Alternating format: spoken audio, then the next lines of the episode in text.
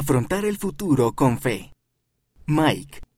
Todos nos dicen que somos el futuro y que somos muy importantes para lo que está por venir.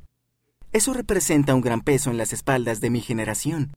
Pero sé que podemos vivir a la altura de este llamamiento al tomar buenas decisiones y tratar de ser como Cristo.